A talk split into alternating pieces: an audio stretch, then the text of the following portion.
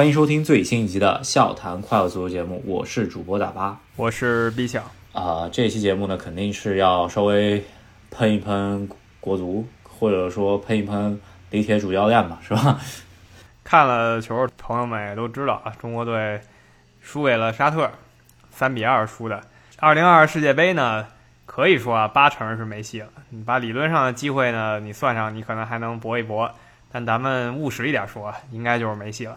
是，呃，首先小组前三位，咱们本来就是第四档，要去拼前三，基本上是属于要超水平发挥了。而我们也跟组里的前三档的球队过了招了，三场比赛都输了。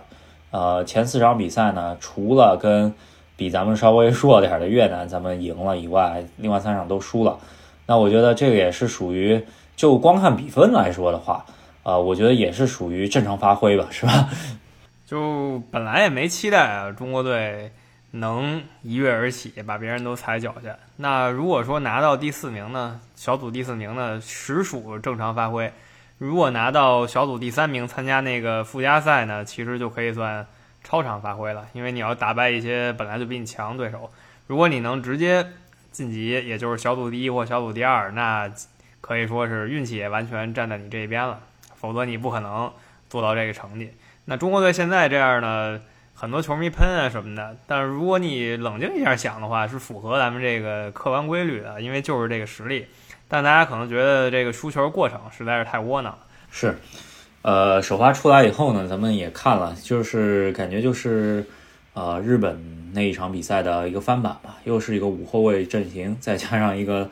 三个防守型中场，基本上啊放弃中场的进攻吧，然后再加上吴磊和张玉宁打打反击，呃上半场真是摁着打，然后沙特比日本的状态更好一些，所以说上半场这个很多机会人家其实也浪费了一些吧，然后在禁区前有一些不是机会机会，人家靠一些个人能力进球了。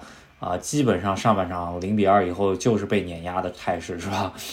上一次跟日本其实也是这感觉，但是日本那一场呢，日本队他自己不太在状态，所以最后是一比零进入半场休息。但是这一场呢，沙特自己在主场嘛，球迷这么多，气势如虹的，咱们这儿一下就吃瓜唠了。现在这个时代呢，你如果打强的，你上来就想固若金汤，其实。不太可能啊，真的不太可能。强子围着你打的话，你的你那个半场演练很快就会被人攻破的。对，一般都还是需要有一些套路去进行反击的，不是说摆大巴就是纯摆大巴。其实你还得有那么一手，是吧？然后然后让别人有忌惮，不能够全部压出来。如果真是全部压出来干你的话，那中国队按照中国队中超的这这么一个防守强度的话，很快就。被打成筛子，咱们上半场也看到了。然后比较有争议点的就是说呢，还是在于规划这个问题。我发觉规划完以后呢，呃，咱们用的不多，但每场比赛都有这么一个话题性嘛，就是说李铁到底用不用规划，什么时候用规划，用多少规划，对吧？呃，这场比赛是首发零规划啊，我觉得蒋光太这样这样子球员，也在我眼里其实都不能算是规划了，对吧？这。呃，不管怎么样，吴雪源的规划是零个。那下半场上来呢，呃，可能也是想换一种打法了啊，换了洛国富和阿兰上来，然后，呃，咱们也看到了上半场一上来三板斧的能力很强啊，这个，呃，特别是两个巴西人连线了以后，那脚球有那么一点点小运气，但是也能看出这不是中国，呃，中国本土球员能够做出的一些个人技术能力，是吧？是，我觉得沙特在下半场他自己也没反应过来啊，就是没反应过来，中国队前场突然上这么一个档次。那这两个规划球员也是准欧洲水平吧，或者说就是欧洲水平，但没到欧洲一线。但是在亚洲赛场上，那肯定绰绰有余了嘛。沙特虽然比中国强，他也不是说什么亚洲巨头，然后在世界范围内最多就是个中游球队，就到此为止了。所以说上这个巴西球员以后呢？像罗国富他们对沙特来说就是个压制，但是我大家也知道，我是特别反对这个规划的。除了有血缘的规划，我觉得还可以，或者说有中国背景的外国人吧，比如说有一外国人在中国长大的，我觉得也没什么问题。就是我很反反对这种跟中国本来没什么联系啊，突然就变成中国国家队球员的事儿，像埃克森他们这样的，因为我觉得没什么必要嘛，有点浪费钱。你又不是规划一科学家什么的。但既然你已经规划了，毕竟这事儿不是我们做主，那你已经规划了，你就得让他上嘛，对吧？因为毕竟他实力强，你目的肯定是赢球。但我不太清楚啊，为什么上半场他们就把规划球员全都憋在板凳上？我不觉得他们体力只够踢半场吧，至少能踢六十分钟吧，对吧？你可以先上一上一两个人，打打反击什么的。嗯，主要还就争议点就在于打脸，自己给自己打脸吧。下半场换上来以后，局面如果不是对方门将卧槽了十分钟的话，我觉得很有可能前二十分钟就把这比分给扳回来了，因为这个中国队上了规划以后起势很很厉害，基本上感觉。呃，半场啊压着别人打了是吧？然后机会慢慢都在出来了，啊，当然了，对方门将应该也是自己受伤嘛，但是也是想通过受伤，然后把中国队气势给压压下去，然后在地上卧槽，我觉得怎么也得八分钟吧，这个卧槽，我觉得就是一个临界点，下半场的，然后换上来以后呢。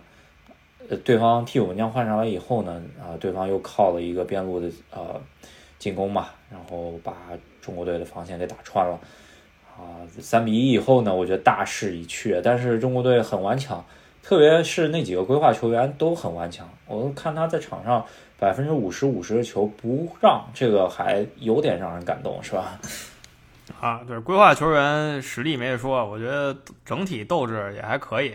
至于沙特那边，一个是你说他守门员跟那儿磨，当然他守门员确实受伤了，但他就通过在磨洋工的时间，又上来抬人啊，然后上来跟那个替补还拥抱一下，就这几分钟让沙特足够啊调整一下心态，然后可能还能互相之间聊几句，然后看一看谁稍微改变一下，微调一下战术，这些都可以做到。所以中国队的那几分钟的气势，马上就被别人。摁下去了，但是这摁下去的方式有点有点无奈吧，但是没有办法，这事儿就发生了。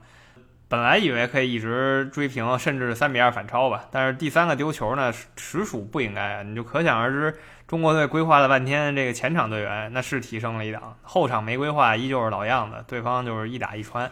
嗯，呃，后场唯一引进的这个蒋光太，咱们也看到了，他基本上，呃，属于是英超淘汰物产产物吧，然后。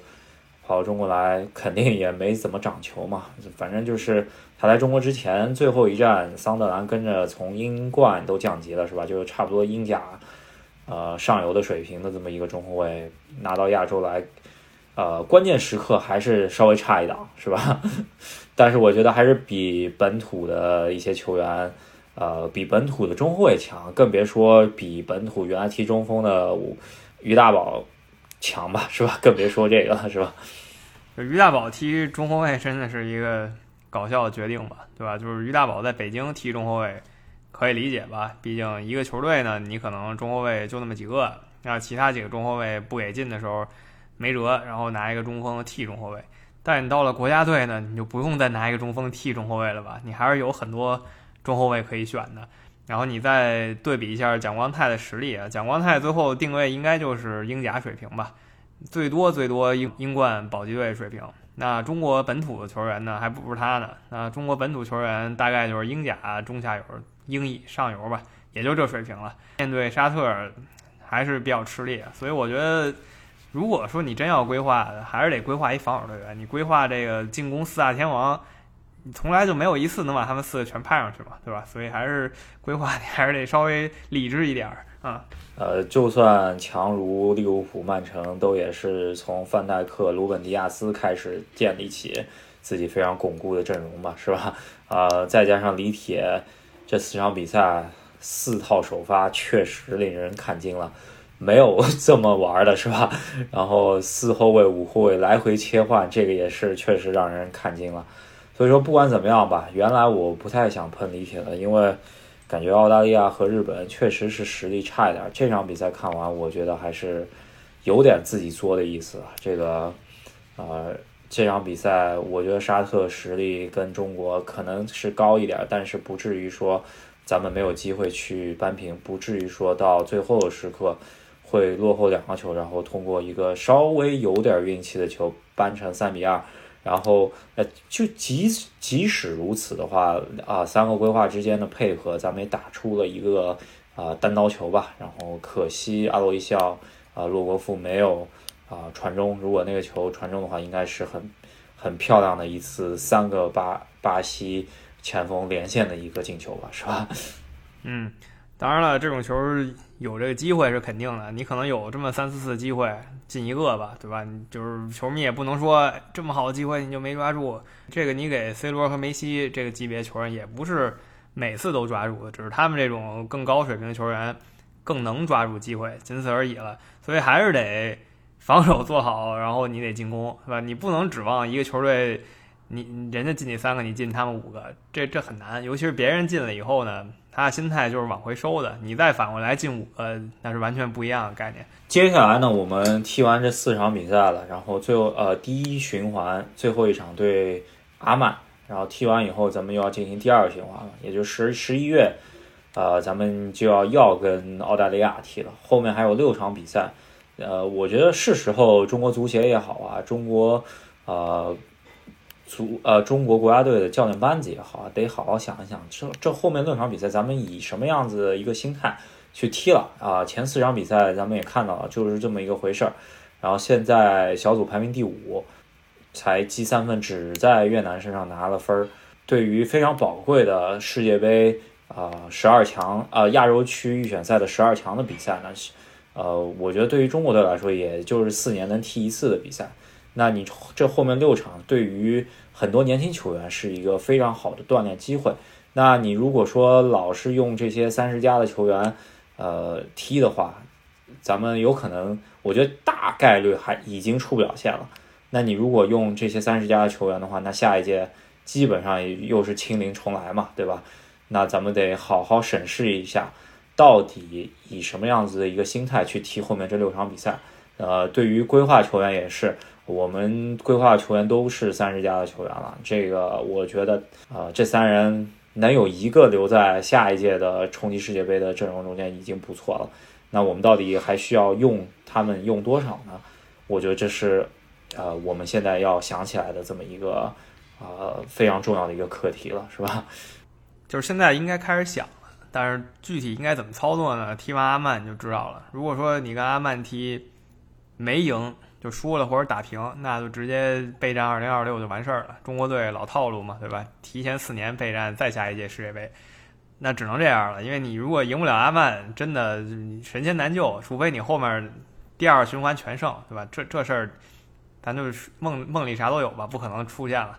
所以你必须先赢阿曼，赢了阿曼，你再说一说到底咱们是全力一搏，第二轮搏一把这个出线呢，还是说咱们就？见好就收了，让下一代球员好好练，再讨论一下这个问题。关键是先跟阿曼来一场。嗯，呃，是这样子。但是我觉得，就算赢了阿曼，我估计也就提升百分之五的冲击世世界杯的概率吧。呃，基本上也是没太多的戏了。呃，有让李铁下课的，我觉得 既然学费已经交了，就不让他上学了。这我觉得就有点儿。呃，说不过去啊！李铁前三场确实犯了很多错误啊，特别是防线，呃，阵容每次都调整，然后再加上于大宝踢中卫，反正就是输一场，让他能改进一点错误吧。我觉得，呃，本来这种年轻的本土教练就是要在呃失误中间成长的嘛，对吧？这既然学费交了，你如果我的观点还就是。你如果要换大牌教练，你就是十二强赛没开始之前让他开始换。你现在已经挖坑挖到这儿了，呃，你再来个大牌教练，人家拿了高工资，我觉得大概率还是冲不出去。然后，呃，一般教练他换教练的时候呢，会有一个红红利甜蜜期，是吧？然后这个时候会成绩会特别好。那你在这一届的比赛中间就把这个甜蜜期给用了。那呃，下一届估计又像里皮那样四十强赛啊不太行，又给他炒了，然后又得找本土教练，呃来救火，然后本土教练前四轮又不行，然后又再来一个大牌教练，我觉得无限的循环，中国足球老是掉到这种陷阱里面，是吧？呃，我觉得咱们要不就信任一下李铁，咱们看一下，既然学费交了，那让他起码带到下一届四十强赛，让他模拟考再考一次，是吧？我是支持李铁留任的，我不是说我支持李铁战术还是怎么着吧，我只是觉得你现在已经这样了，你真的神仙难救，除非后面那几个球队呢就让你一手，就是说你就是无敌了，把他们全趟了，这就是唯一赢的方法。那你觉得哪个大牌教练能把中国队变成直接趟过澳洲、日本？沙特的球教练的吗？我觉得不存在这么一个人嘛，对吧？尤其是就给他这么一点时间，不太可能的。顶多冲来冲去还是个第四名，了不起第三名了。你但第三名你又能保证在那两个附加赛里，跟亚洲的另一个对手，还有一个亚洲之外对手还能拿下吗？对吧？这也不太可能。所以咱合适一点说，就培养一个本土教练，然后让本土教练和球员形成这种默契吧，形成这种关系吧。如果大家还期待。换帅就能带中国进世界杯的话，可以回去翻一翻历届大赛，甭管世界杯还奥运会，这临阵换帅的时候呢不少，哪一次结果也都不咋地。呃，反正就是范志毅的名言，就啊，小高你带的挺好的，你去把他给换掉，是吧？这个历历在目啊，我觉得啊没必要，真的。李铁既然已经信任他，那就信任到底吧。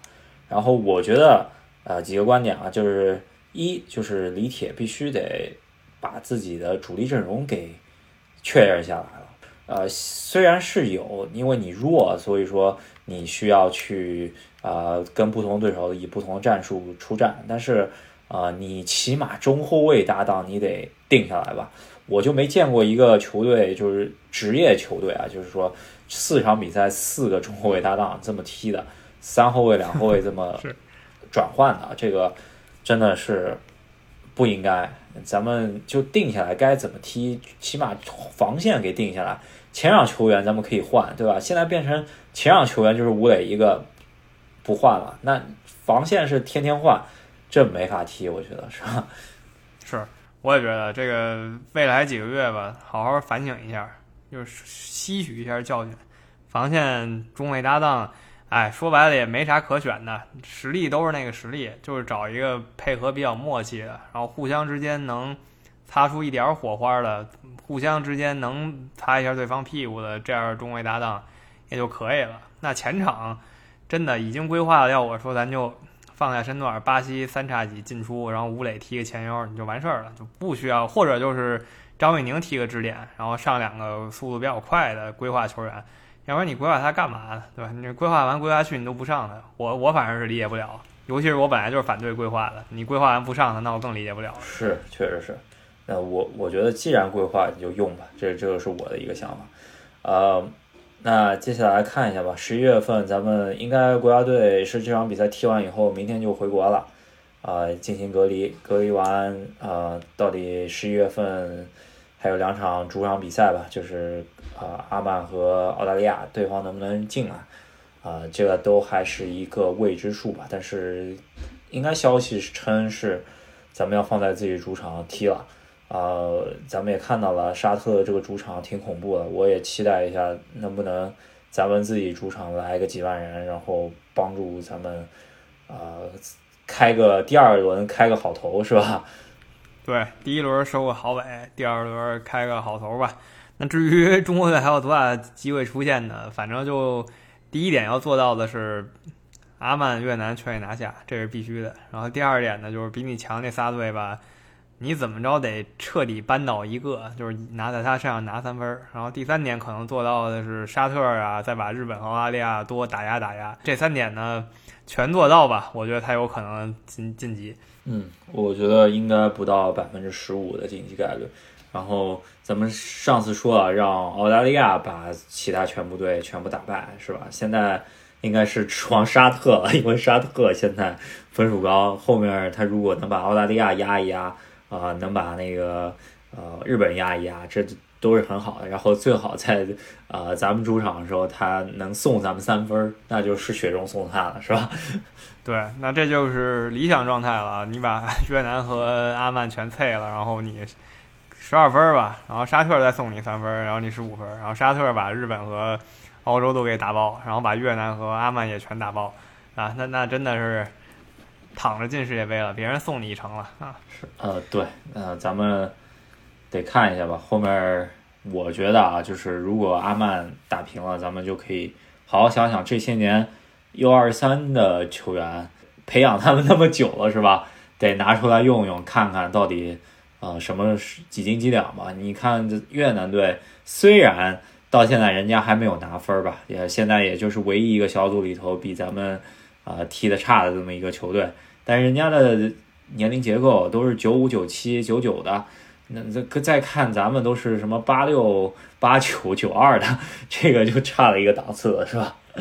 是，如果这么搞的话吧，其实上期也说了，虽然我们现在还比越南高一头，但越南已经把这个空间压得非常小了，就这个差距压得非常小，而且它呢明显往上走，中国队明显往下跌，再这么跌两三年吧，就直接交换到 U 二三政策开始的时候那波球员的时候呢，我觉得大概就是咱们赢越南有点费劲了，倒不是说赢不了，就是你得哎吃点紧，你得稍微认真对待，你才有可能。赢下越南，其实现在已经有点这意思了，你得认真对待才能赢越南。下次就是你得费点劲儿了。现在也就看了，就是有几个看点，一个就是李铁到底，呃，我觉得应该不至于下课。有球迷说什么斯科拉里来中国啊什么的，就我觉得这都一个就是中国经济的这大背景下面，足球感觉没那么能烧钱了。第二个就是。足协既然已经给李铁交了学费了，为什么这个时候又变卦了？然后突然政策又变了，再去换这么一个教练，我那我就非常质疑程序员这个人的逻辑思维能力了，是吧？然后，然后我我个人觉得应该李铁能起码活到下一届四十强赛，如果四十强赛出不了线，那咱们可以把他给炒了。呃，也就说明了咱们当初选择李铁这么一个决定是完全的失败，除非啊，除非我觉得什么大年初一被越南在客呃在越南主场被干了一个什么像当年一比五输泰国这么一个惨案吧，不然的话李铁应该不至于下课是吧？只要不是说下一个新年在越南那场球被越南被人家当成这个庆祝新年的乐趣消遣的话。李铁不至于，除非你你你这场踢完以后，整整个越南拿咱们国家当笑话看，那李铁当场都得下课。呃，别的时候就这样了，就跟谁成绩不好，你请什么世界一流专家来补习，其实也补不上去嘛。这个大家都其实都理解，是吧？虽然说怒其不争，但是咱们心中也都知道，确实实力着实也不济。然后就是要把自己的心态到底摆正，到底是培养新人呢？还是说使用最强阵容呢？如果是使用最强阵容的话，我给李铁一个建议，就是说你还得把郑智给招回来。就不管他四十一、四十二，他只要没退役，在这个他这个后腰的位置上，他就是全国最强的球员。这没办法，因为你培养不出再有一个郑智了，是吧？那这一期呢，我们给大家回顾了一下今天凌晨，中国队输给沙特尔比赛。我们观点就是出线其实已经基本不可能了，只剩下最后一点理论希望。然后我们同时觉得李铁呢，此时还不应该下课，因为神仙也难救。